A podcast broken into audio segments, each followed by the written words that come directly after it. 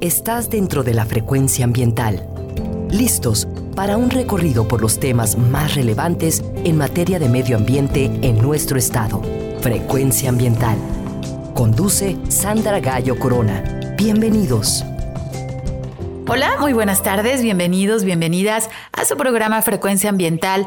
Soy Sandra Gallo y les acompañaré hoy sábado 9 de abril hasta las 4 de la tarde. Estamos ya iniciando el periodo de vacaciones, muchos de ustedes ya se están preparando para viajar y nosotros estaremos con ustedes desde la frecuencia de Jalisco Radio, transmitiendo desde la ciudad de Guadalajara a través del 96.3 de FM y también a través del 630 de AM. Muchas gracias a quienes nos escuchan en vivo a través de la plataforma www.jaliscoradio.com.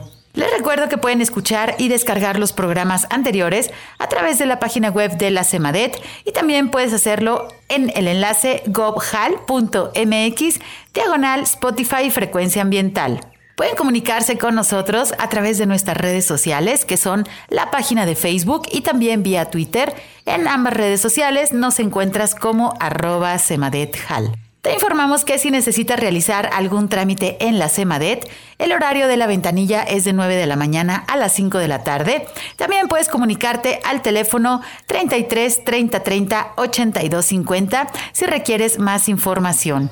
Y si lo que necesitas es realizar algún trámite en la Procuraduría Estatal de Protección al Ambiente, la PROEPA, puedes comunicarte al teléfono 33 11 99 7550.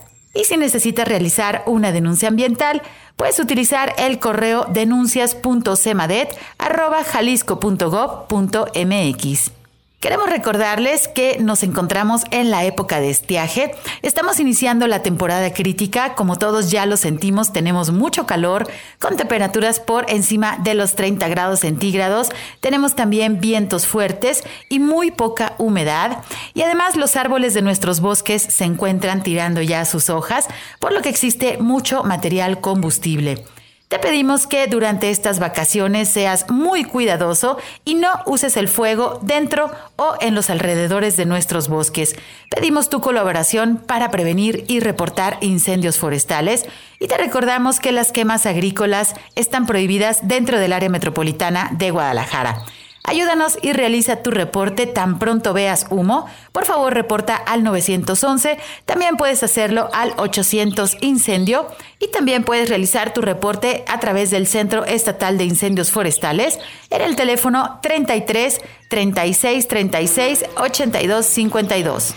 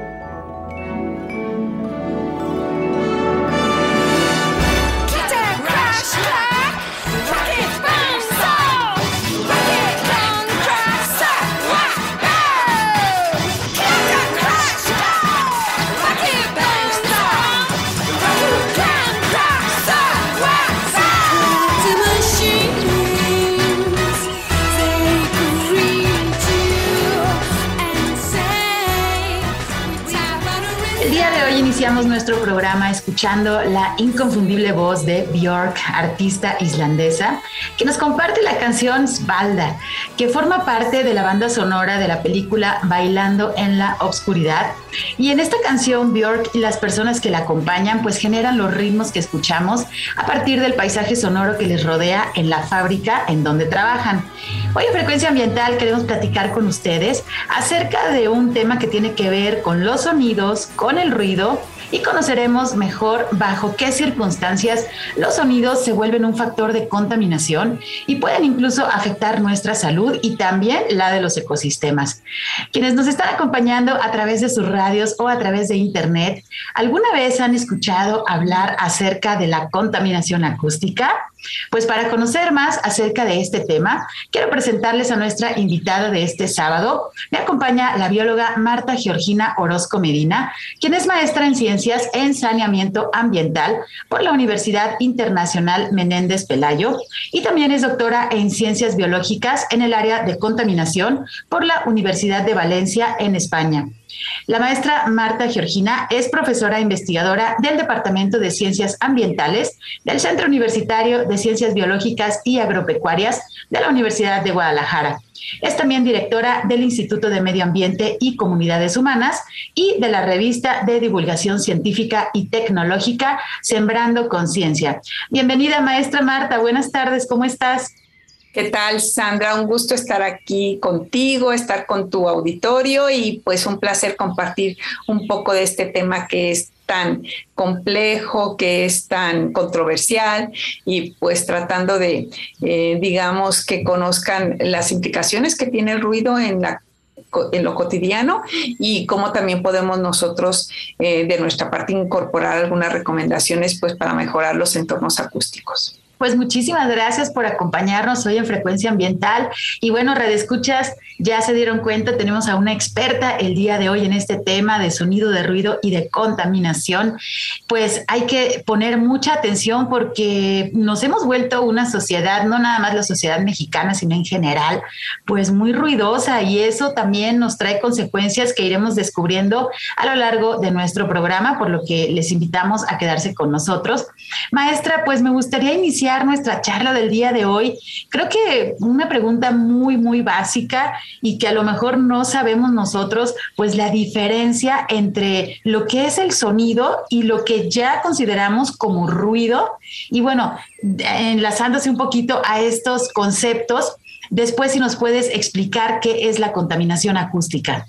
Así es, bueno, pues en términos generales vamos a identificar sonidos, aquellos elementos eh, que están presentes en el ambiente, se conoce como ese movimiento ondulatorio que se conduce a través del aire y que este, debido pues, a cambios de presión genera una vibración en un cuerpo y de alguna manera le confiere este movimiento eh, con algunos eh, aspectos que están relacionados con la, con la frecuencia, con la intensidad, es que se presenta pues, lo que se conocen como sonidos.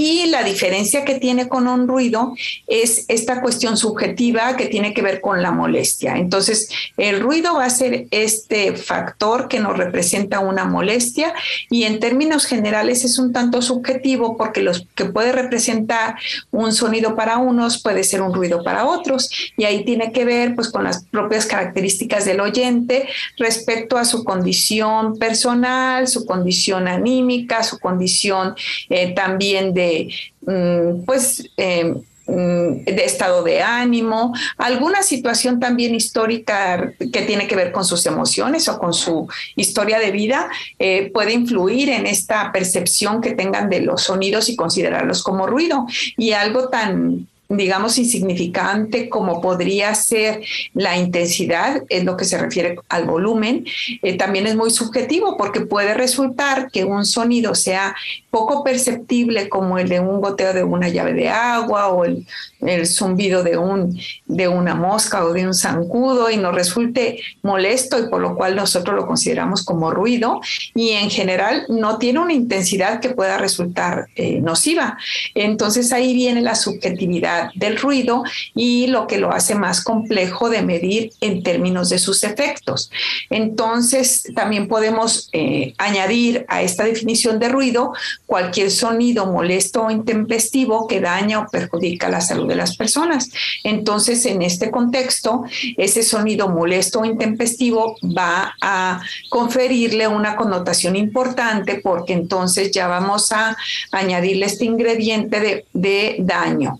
Y este ingrediente de daño tiene que ver con una intensidad, con un volumen al que yo me puedo exponer y que pues me va a representar un daño no nada más a la capacidad auditiva, sino también a algunos otros, eh, digamos, órganos o algunos otros tejidos, algunos otros sistemas y entonces pues ya se considera un aspecto eh, pues interesante como para tenerlo en consideración respecto a las repercusiones que va a tener.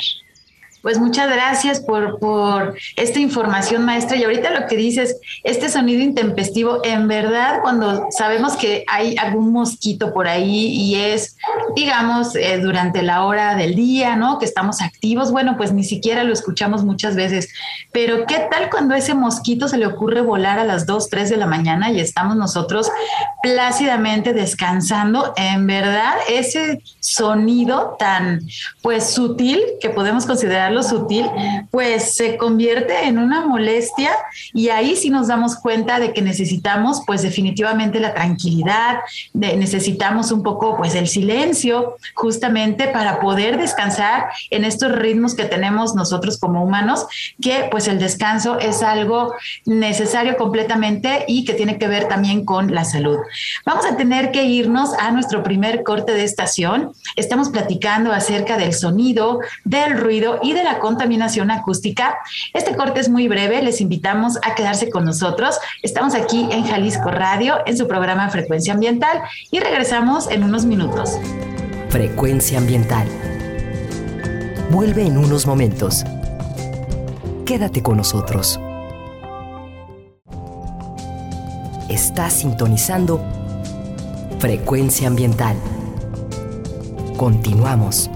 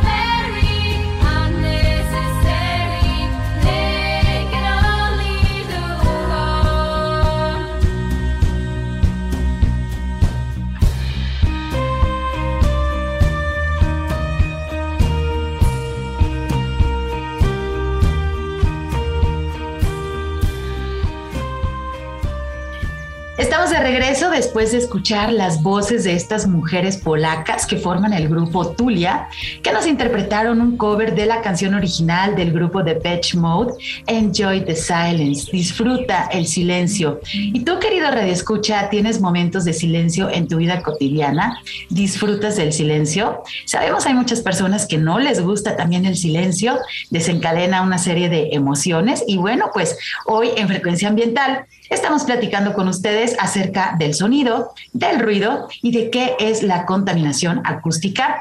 Nos acompaña el día de hoy nuestra invitada, quien es experta en estos temas, la doctora Marta Georgina Orozco, Orozco perdón, quien es profesora investigadora de la Universidad de Guadalajara. Y hace unos minutos nos estaba comentando pues las diferencias entre el sonido y el ruido, esta subjetividad, hablábamos del ejemplo pues muy básico de este mosquito que puede sobrevolarnos durante el día y posiblemente ni siquiera lo escuchemos, pero qué tal cuando está eh, dando vueltas y vueltas por ahí alrededor de nuestra cabeza cuando es medianoche, cuando es, la madrugada y estamos pues en este periodo de descanso, ahí sí que se torna pues una verdadera molestia a pesar de que el sonido pues es bastante, bastante sutil. Maestra, regresamos entonces. Eh, si nos puedes por favor pues englobar y, dar a conocer qué es la contaminación acústica. Claro que sí. Bueno, existen muchas definiciones de contaminación acústica y eh, pues cada una, cada autor pues defiende alguna postura relacionada con la misma.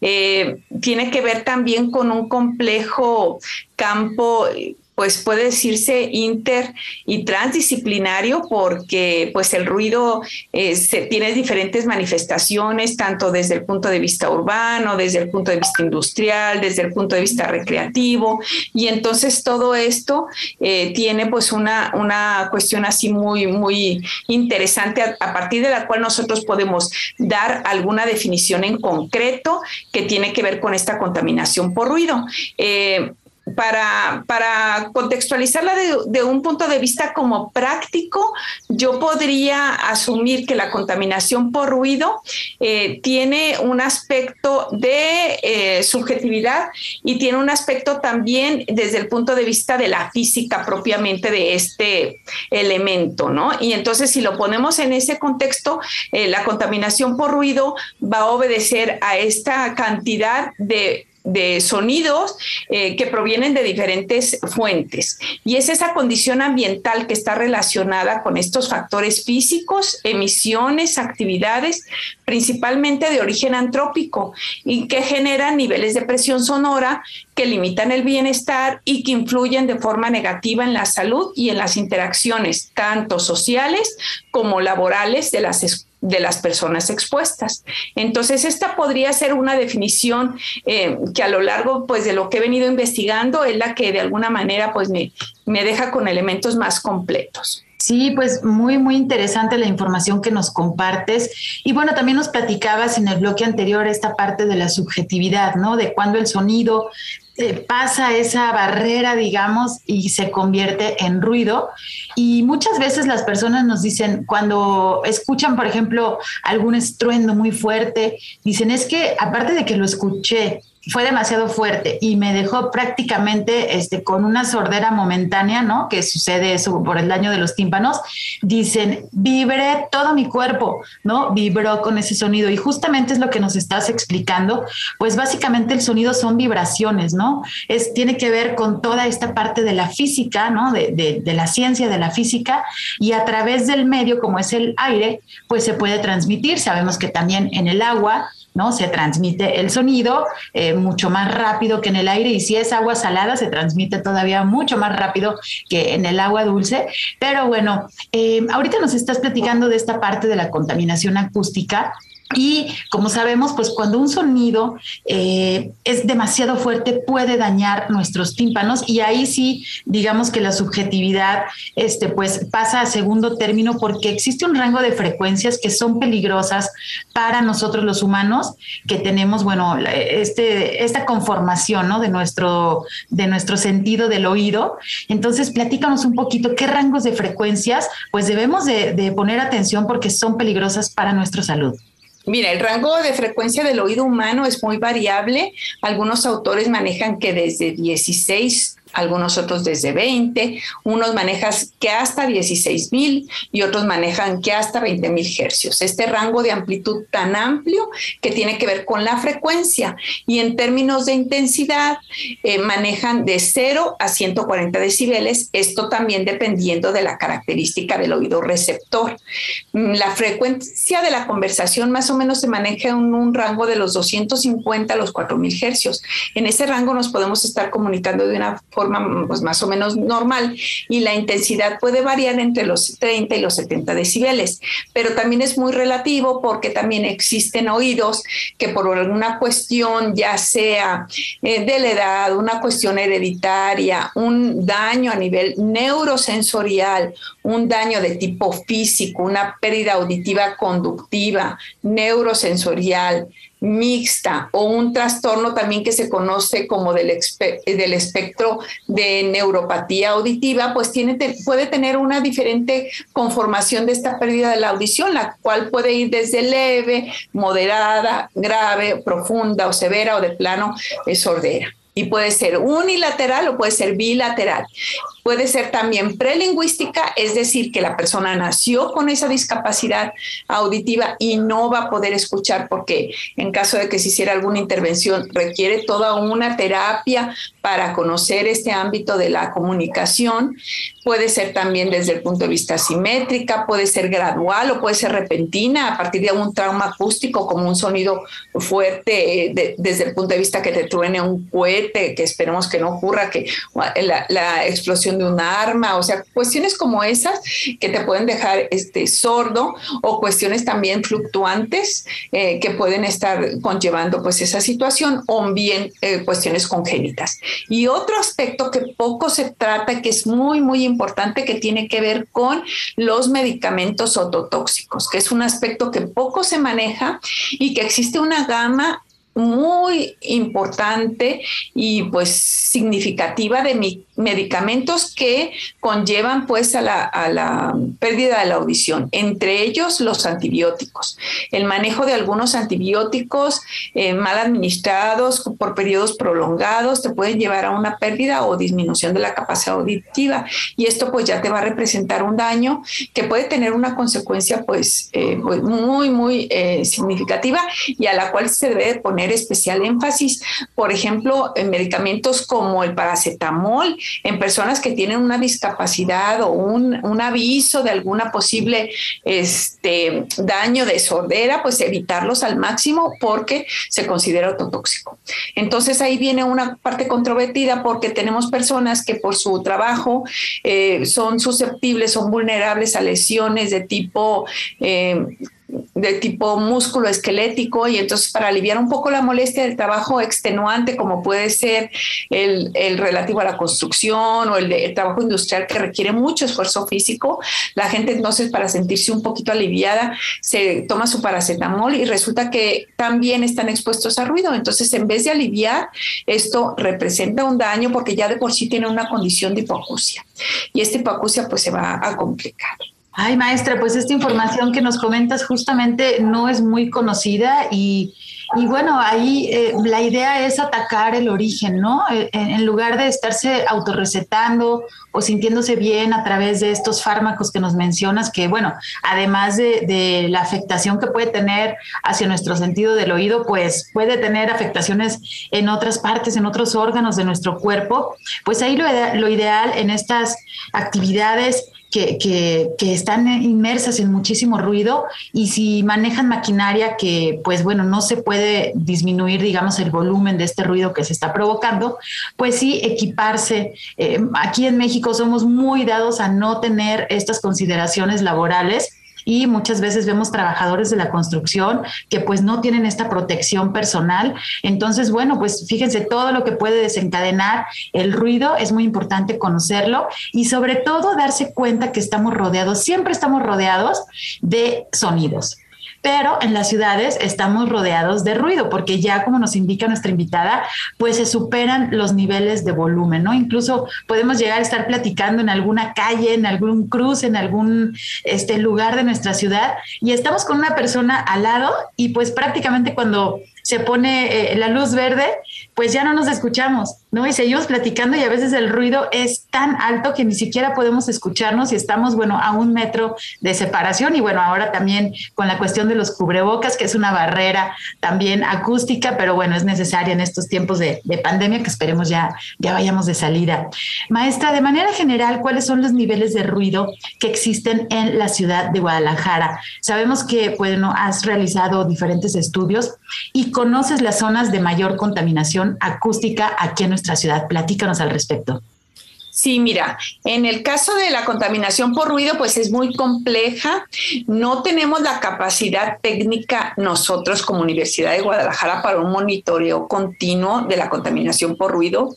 Históricamente la contaminación por ruido en las ciudades mexicanas, en particular en Guadalajara, pues no ha sido un contaminante que interese en términos de, monitoreo. Es muy lamentable, es muy triste, porque se tiene una red de monitoreo muy completa para gases, para, eh, digamos, tóxicos desde el punto de vista químico, pero la contaminación física, como es el ruido, eh, como son las vibraciones, como son las radiaciones, como son pues estos contaminantes que, que también son igualmente importantes, no, no ha interesado en términos de monitoreo. Entonces, lo que tenemos nosotros son los estudios que con mucho esfuerzo, con mucho trabajo, pues hemos hecho a lo largo de más de 25 años y que nos ha llevado a tener pues algunos diagnósticos eh, de caracterización en ciertos puntos críticos y hemos encontrado niveles de ruido preocupantes de más de 100 decibeles en la zona del periférico.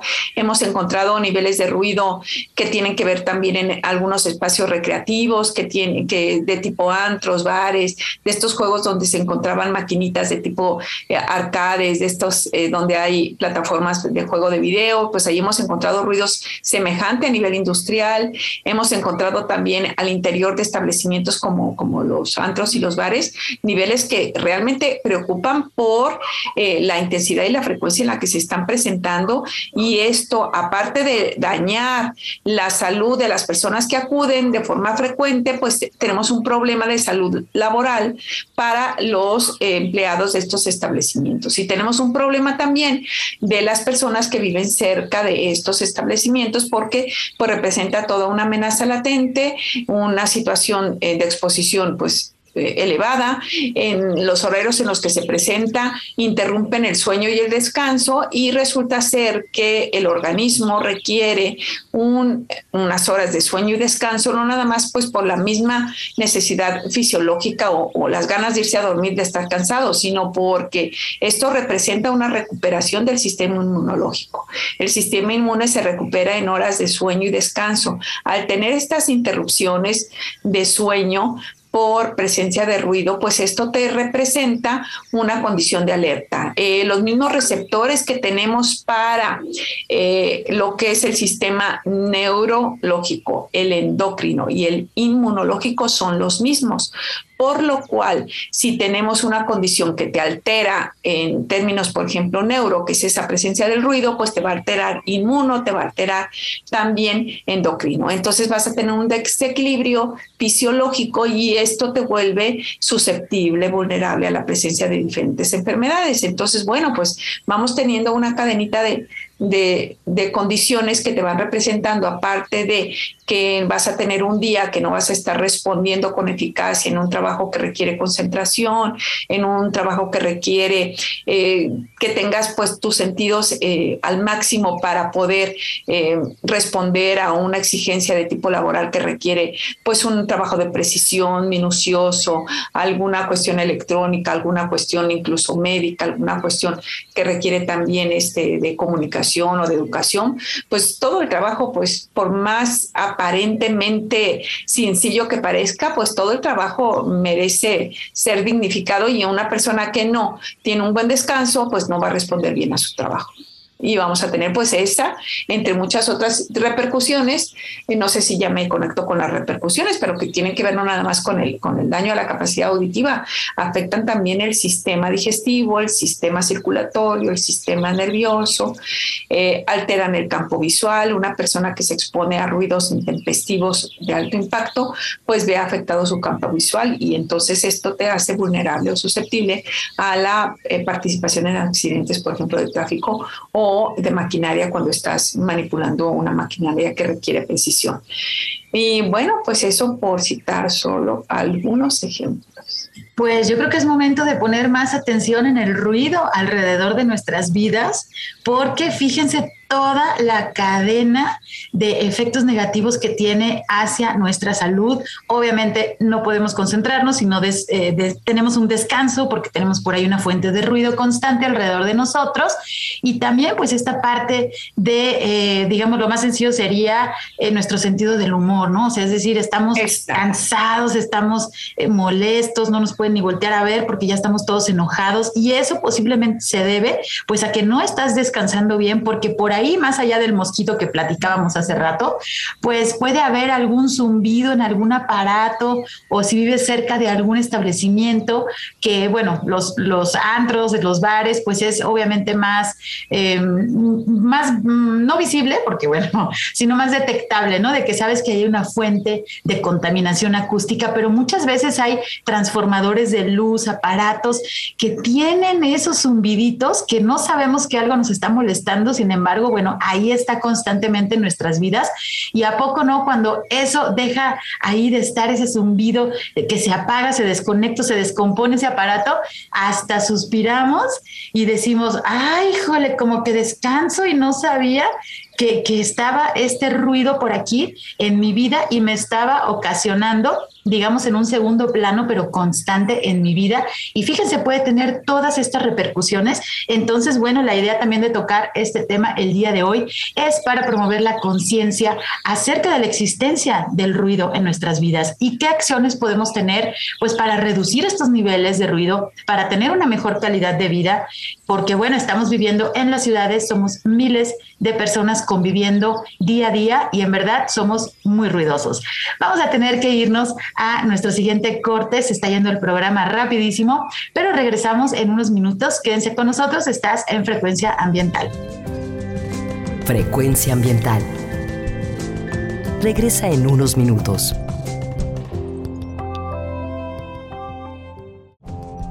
Estamos en la misma frecuencia.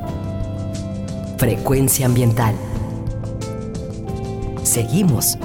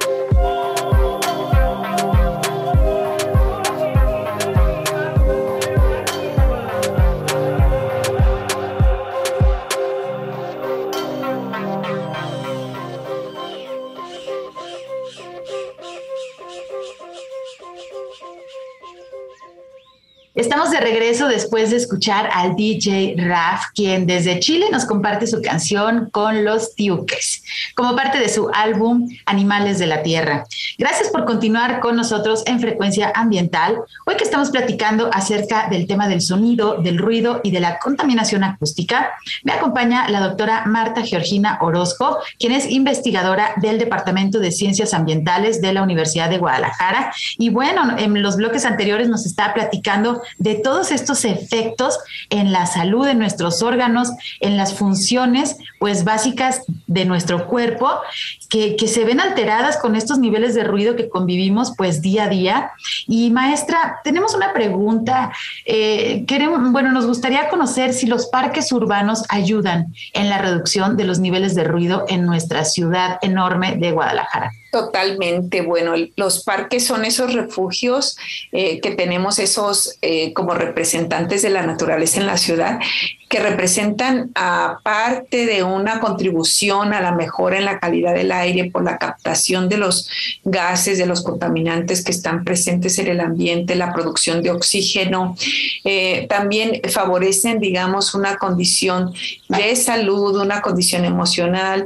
Tenemos que representan pues esta posibilidad de amortiguar algunos de los sonidos. Todavía hay polémica de si amortiguan o no, pero si lo vemos en el contexto de que el ruido es esa vibración mecánica que se conduce a través del aire y al eh, chocar con una superficie le confiere movimiento, pues vamos a comprender cómo el sonidos que provienen de, lo que es la calle o el, tráfico van a chocar con esas superficies que pueden ser el, follaje del árbol y entonces conferirle ese movimiento, eh, finalmente hay un coeficiente de absorción que tienen cada uno de los materiales y va perdiendo esa energía acústica, por lo cual pues sí se considera que los parques sí se considera que un área verde puede contribuir a disminuir los niveles de ruido en una ciudad y aparte de tener ese beneficio ecosistémico, esa belleza paisajística, esa invitación al, descanso, al recreo, a una vida saludable, pues te representan también eh, amortiguar en los sonidos que provienen pues de la, de la propia calle, de la urbe, que no son agradables. Y entonces pues van a eh, significar pues toda esa posibilidad de conectarte con la naturaleza y también de ser un refugio pues para las aves, para eh, sitios de anidación, sitios de reproducción, sitios de alimentación, sitios en donde también se puede albergar este, una biodiversidad y que pueden entonces eh, funcionar como estos mm, nichos para que la, la vida eh, natural en la ciudad pueda tener alguna representación, aunque sea pequeña, y a través de la cual pues, se debe insistir que esta proporción de área verde por habitante se incremente y no nada más en términos de presencia de ciertos eh, espacios que se consideren área verde, sino estar valorando eh, la capacidad fotosintética de las especies forestales que vamos a instalar, que sean especies que resisten la contaminación, que sean especies también que puedan eh, em, de alguna manera ayudar pues a esta, a esta condición de amortiguar el, sonido pues una razón más para forestar nuestra ciudad que tanta falta le hace, para eh, darles mantenimiento a los árboles que ya existen, por supuesto, además de oxígeno y todos los beneficios que nos está mencionando la doctora Marta Georgina, pues también pueden ser estas barreras antirruido que necesitamos tanto aquí en nuestra ciudad. Y bueno, también maestra, hablábamos en el bloque anterior mm, de estos establecimientos que son ruidosos y sí ya se tuvo la iniciativa aquí en el área metropolitana de Guadalajara, como tú bien lo mencionas, no es suficiente porque seguimos teniendo altos niveles de ruido en, nuestro, en nuestra ciudad, alrededor de nosotros, pero ya existe una ley antirruido aquí en el área metropolitana de Guadalajara. Platícanos un poco más al respecto, por favor.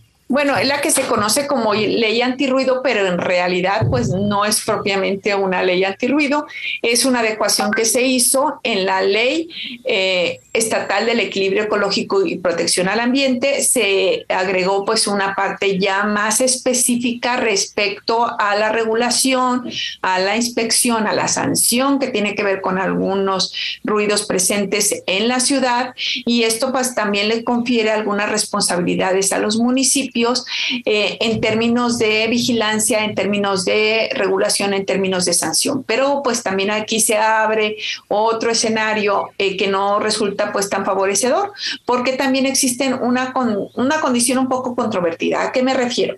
Ok, ahora el inspector puede ir a los establecimientos y multarlos, y esto resuelve la problemática, no siempre. Pues le das un apercibimiento, le das una multa, lo clausuras y, y vuelve a abrir, y no se resuelve la problemática. Aquí lo que tenemos que hacer, como en todos los problemas ambientales y de salud, es trabajar a nivel educativo y a nivel prevención.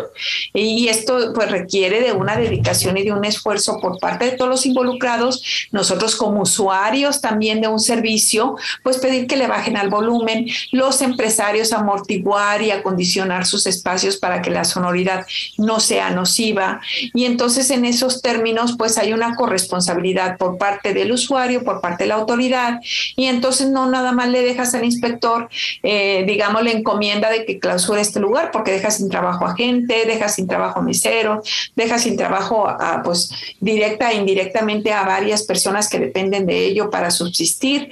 Entonces vamos a tener que lo que se tiene, lo que se recomienda, pues es más bien procurar pues esto, estas acciones concertadas para que el ruido eh, tenga un pues se ha desplazado por mejorar la calidad acústica de los diferentes espacios. Y entonces en ese sentido podemos ir avanzando, eh, analizando esta condición de, que beneficia pues los diferentes entornos, los, los empresarios se comprometen, los industriales se comprometen, al inspector no le vas a dar un sonómetro de 50 mil pesos que si se lo roban va sobre su sueldo y claro que no lo quiere portar. Y a veces tú llegas al establecimiento y el, y el empresario tiene un sonómetro calibrado y de mejor calidad y, entonces en, el sonómetro del, del, industrial o del empresario no rebasa los niveles de norma y en el sonómetro de 1.500 pesos que trae el inspector resulta que sí rebasa la norma. Entonces esta parte así como que controvertida y poco, eh, digamos, eh, que se puede poco congruente, pues no te permite realmente hacer una buena vigilancia. Entonces lo que tenemos que hacer es ir manejando eh, pues esta cuestión de calidad acústica. Estamos trabajando, es un proyecto todavía mediano largo plazo en el índice de confort acústico, porque ya hay algo que se tiene como confort térmico. y ya tenemos algunas publicaciones ahí respecto a la falta de confort térmico y cómo representa también un riesgo para la salud de las personas, pero de confort acústico poco se habla. Se requiere profundizar un poco más a detalle en estos estudios, pero sí tenemos ahí un aspecto interesante y necesario para poder documentar. Entonces tendría que ver con esta parte de la calidad eh, acústica de los espacios en lo que nos movemos los ciudadanos. Qué importantísimo concepto nos acabas de compartir. Bueno, todo, todo el programa ha estado fabuloso y hemos aprendido muchísimo, pero yo no había escuchado esta parte de confort acústica, acústico. Y pues justamente, digo, si alguien va a un lugar a escuchar música, pues no la vas a estar escuchando súper bajititita porque, bueno, no, no te da esa, esa sensación, ¿no? Pero sí hay límites de decibeles de volumen que se deben de respetar. Y pues cuántas veces no hemos asistido a lo mejor a algún bar y que estamos, pues sí, escuchando la música, pero también queremos platicar con las personas ahí dentro de nuestra misma mesa y tenemos que estarnos gritando a una distancia, pues, o sea, estamos muy, muy cerca y al día siguiente, bueno, lastimadísima nuestra garganta porque simplemente queríamos platicar en un lugar donde pues estábamos tomando algunas bebidas, escuchando música, pero resulta que esa música estaba a un volumen muy, muy alto y entonces pues fíjense todas estas consecuencias que, que puede traer. Y lo que mencionas de los sonómetros, yo les invitaría, digo, tenemos un arma muy poderosa que son los teléfonos celulares y que tenemos ya muchísimas aplicaciones. A lo mejor no van a estar 100% calibrados, pero valdría la pena que como usuarios a los lugares que nosotros estemos visitando, pues tener alguna aplicación por ahí de algún sonómetro, abrirla y darnos cuenta de qué niveles se están registrando de una plática tranquila, ¿no? O de cuando vamos a algún bar y está la música por ahí muy alta y entonces alcanza estos decibeles, no sé, más de 80, 90 decibeles que a lo mejor nosotros por la emoción de que estamos en ese lugar platicando con nuestros amigos, nuestras amigas y escuchando la música, pues no lo sentimos un volumen tan alto, sin embargo, pues ya el sonómetro nos está indicando que son pues ya niveles peligrosos, ¿no? Para, para nuestra salud, como bien nos lo estás platicando. Maestra, estamos platicando, bueno, acerca del área metropolitana de Guadalajara pero a través de, también de tus investigaciones, pues cómo se comporta la contaminación acústica de ruido en las regiones. ¿Tienen identificados algunos municipios con altos índices de ruido? Mira, existe yo creo que todo el panorama de ruido, digamos, metropolitano, estatal, y no es, no es tan diferente a lo que ocurre en una ciudad y tenemos que puede proliferar incluso ruido puntual y ruido como más elevado por las fiestas patronales, por la utilización indiscriminada de cohetes, de de petardos, de los diferentes juegos pirotécnicos que se utilizan y que pueden representar pues también una fuente de ruido este, importante. En, en los carnavales, por ejemplo, nos han reportado, ha habido gente desesperada que nos busca pidiendo ayuda porque resulta que, por ejemplo, en Autlán, que es el carnaval, es una cosa muy ruidosa, es un evento muy ruidoso que a los que están divirtiendo se les representa pues algo agradable, pero a la gente que vive ahí, que no precisamente disfruta del carnaval, pues le representa una molestia y una condición pues realmente de estrés y de agobio que acaba con su salud emocional, su salud mental. Entonces, pues eh, no es tan diferente el ruido que ocurre en la ciudad a lo que ocurre en diferentes localidades al interior del estado, justamente porque pues tiene esta múltiple diversidad de fuentes y de origen de ruido y entonces a través de ello lo podemos detectar. ¿Cómo sabemos que hay una contaminación de ruido? Simplemente si no te deja comunicarte, si no te deja concentrarte, pues es que ya hay una contaminación por ruido, si tienes que forzar la voz para que seas escuchado, si tienes que poner atención para poder escuchar, cuando normalmente escuchas, pues es que ya hay contaminación por ruido. Entonces no es tan diferente. Lamentablemente el ruido también este, poco regulado de establecimientos eh, como son a lo mejor los de la construcción, la, extracción de materiales para la construcción, las cantereras, las carpinterías, los talleres mecánicos.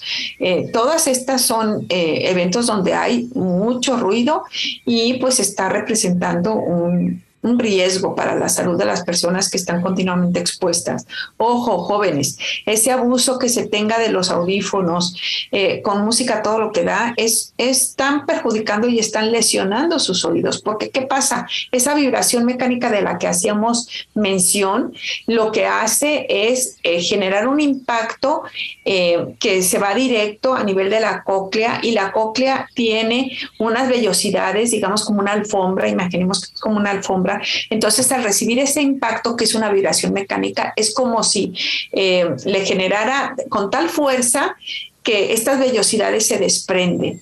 Y entonces estas vellosidades de la cóclea que funcionan como receptores para conducir una señal eléctrica que luego este, conduce a esta eh, señal nerviosa y a la percepción del sonido, pues desaparece. Entonces esos receptores ya no son reemplazables. Esas vellosidades de la cóclea que se desprenden ya no tienen repuesto. Entonces pues vamos teniendo esa discapacidad auditiva en potencia a partir de estar sometiendo a nuestros oídos a ruidos de la banda intensidad. Y sí, platicábamos con algunos especialistas en diferentes reuniones de justamente esta preocupación de tener ya generaciones de jóvenes a partir del uso eh, y sobre todo la disponibilidad ¿no? tecnológica. Sabemos que ha evolucionado eh, pues todos estos dispositivos para que escuchemos música de manera personal y entonces ya es muy fácil conseguirlos. Y, y hablaban los expertos justamente de esta preocupación de tener generaciones de jóvenes con sordera prematura justamente por esto que nos estás platicando, maestra, que es pues hay que poner mucha atención con, nuestros jóvenes, ahora también con nuestros niños que tuvieron que eh, tecnificarse debido también a la pandemia. Estamos llegando a la parte final de nuestro programa, nos quedaron algunas, algunas preguntas en el tintero, maestra, pero me gustaría despedirme con una reflexión final que justamente estábamos platicando fuera del aire acerca pues de, de la construcción de un mapa de ruido para nuestra ciudad. Exactamente. Aquí, ¿qué nos hace falta?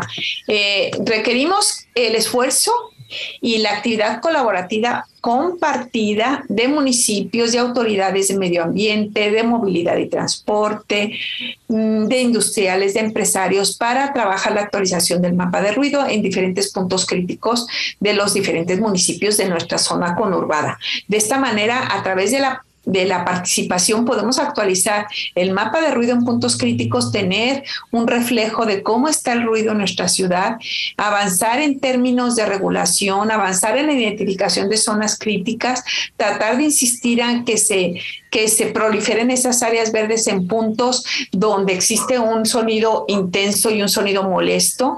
El ruido, este, para mí es un es un indicador de las condiciones de deterioro y de degradación de la ciudad. Medimos ruido y sabemos que hay contaminación atmosférica, que hay una saturación vial, que hay poca área verde, que hay una mala condición de las vialidades, que hay una mala condición de semaforización. Entonces, si, si tenemos los niveles de ruido, estamos teniendo como un indicador de la degradación ambiental en la ciudad. Y de esa manera podemos avanzar y construir ese mapa de ruido que pudiera representar toda una posibilidad de mejorar eh, esta calidad acústica en la que vivimos. Y de hecho todos los ciudadanos podríamos participar a través de un tipo de ciencia ciudadana en donde a través de aplicaciones podamos hacer también ahí nuestros reportes, ¿no? Que identifiquemos que pues prácticamente los ciudadanos recorremos, ¿no? Todas nuestras zonas y tenemos identificados perfectamente pues estas áreas que tienen más ruido y que incluso pues nos incomodan, ¿no? Cuando estamos transitando por, por esos lugares.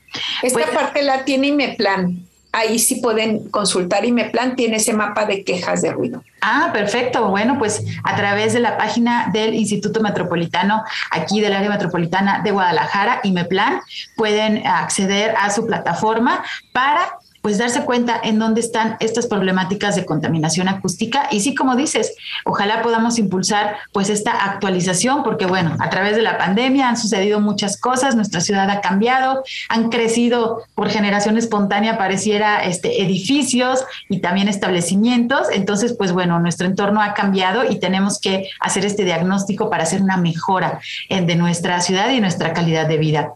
Estamos en la parte final de nuestro programa. Les pedimos que por favor usen su cubrebocas cuando se encuentren en espacios cerrados ayuden a reducir las consecuencias de esta pandemia de coronavirus que aún no ha terminado. Todos esperamos que pronto así sea, pero mientras tanto debemos cuidarnos y cuidar a las personas que nos rodean. Quiero agradecer a nuestra invitada, la doctora Marta Georgina Orozco. Muchísimas gracias, maestra, por acompañarnos. Gracias a ti, Sandra. Un placer haber estado con ustedes. Felicidades y mucho éxito en tu programa. Y pues esperemos que juntos podamos avanzar en esta construcción de la calidad acústica. Pues muchísimas gracias por toda la información que nos has compartido el día de hoy. Quiero agradecer también a mi compañero Marco Barajas por su ayuda en los controles desde la cabina de Jalisco Radio. Soy Sandra Gallo y les agradezco mucho su escucha. Que tengan muy buen fin de semana. Inician las vacaciones. Cuídense mucho. Se quedan con la programación de la JB Jalisco Radio. Les esperamos el próximo sábado a las 3 de la tarde. Hasta luego. Por hoy ha sido todo en Frecuencia Ambiental. Te esperamos el próximo sábado a las 3 de la tarde para seguir explorando los temas relevantes del medio ambiente de nuestro estado y más allá. Frecuencia Ambiental, una coproducción de la Secretaría de Medio Ambiente y Desarrollo Territorial y JB Jalisco Radio. Hasta entonces.